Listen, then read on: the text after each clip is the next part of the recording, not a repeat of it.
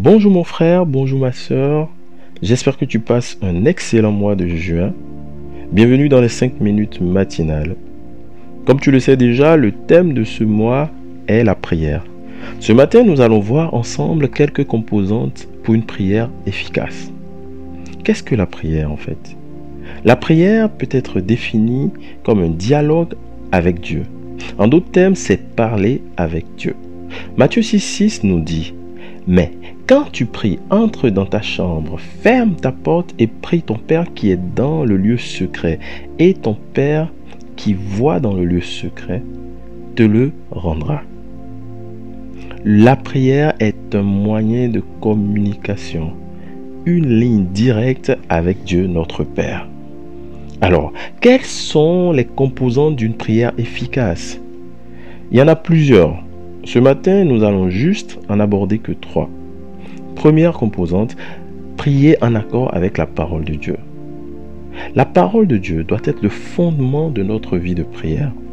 La Bible est la parole de Dieu. Donc, dans la Bible, nous avons tous les éléments qu'il nous faut pour parler avec Dieu notre Père. Par exemple, il y a des promesses que Dieu a faites à tous ses enfants. Comment pouvons-nous prier en fonction de cela si nous les ignorons? Dieu ne va jamais à l'encontre de sa parole. Un autre exemple, on ne peut pas prier par exemple pour que le mal arrive à notre proche prochain ou que notre prochain meure. Cette prière est contre les principes de Dieu. Il nous faut lire la Bible et avoir une vie de prière en accord avec la parole de Dieu. Deuxième point, avoir un cœur reconnaissant. Nous devons apprendre à dire merci à Dieu pour tout ce qu'il nous a fait. Souvent, nous prenons comme acquis certaines choses de la vie. Qu'avons-nous fait par exemple pour être encore en vie aujourd'hui? L'oxygène que nous respirons, les membres de, notre corps qui bougent, notre cœur qui bat, etc. À qui le devons-nous? C'est à Dieu que nous le devons. Voilà plein de choses pour lesquelles nous devons être reconnaissants à Dieu. La reconnaissance est le signe que nous acceptons que ce que nous avons reçu, la grâce de Dieu dans nos vies, les exaucements de nos prières ne sont pas le fait d'un mérite. Nous ne méritons rien, c'est Dieu qui nous fait grâce. Dans 1 Thessaloniciens 5 au verset 18, la Bible nous demande de rendre grâce en toutes choses. Luc 17 du verset 11 au verset 19 nous montre l'importance que Jésus le Fils de Dieu donne à la reconnaissance. Neuf des dix lépreux que Jésus a guéris n'ont pas été reconnaissants. Il n'y a qu'un seul qui est revenu lui dire merci. Apprenons, chers frères et sœurs, à avoir un cœur reconnaissant dans nos prières. Remercions Dieu pour tout ce qu'il nous a fait Remercions-le pour ses grâces dans nos vies. C'est la deuxième composante d'une prière efficace. La troisième composante que nous allons voir est celle-là, c'est prier avec foi et assurance.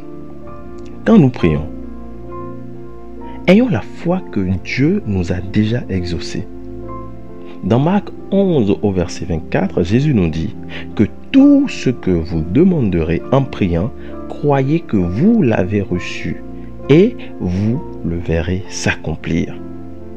Tout ce que vous demandez en priant, croyez que vous l'avez déjà reçu et vous le verrez s'accomplir.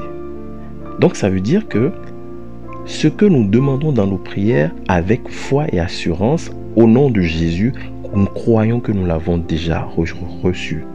Pratiquons la prière au temps présent, comme si cela était déjà accompli ou est en train de s'accomplir au même moment où les paroles sortent de notre bouche.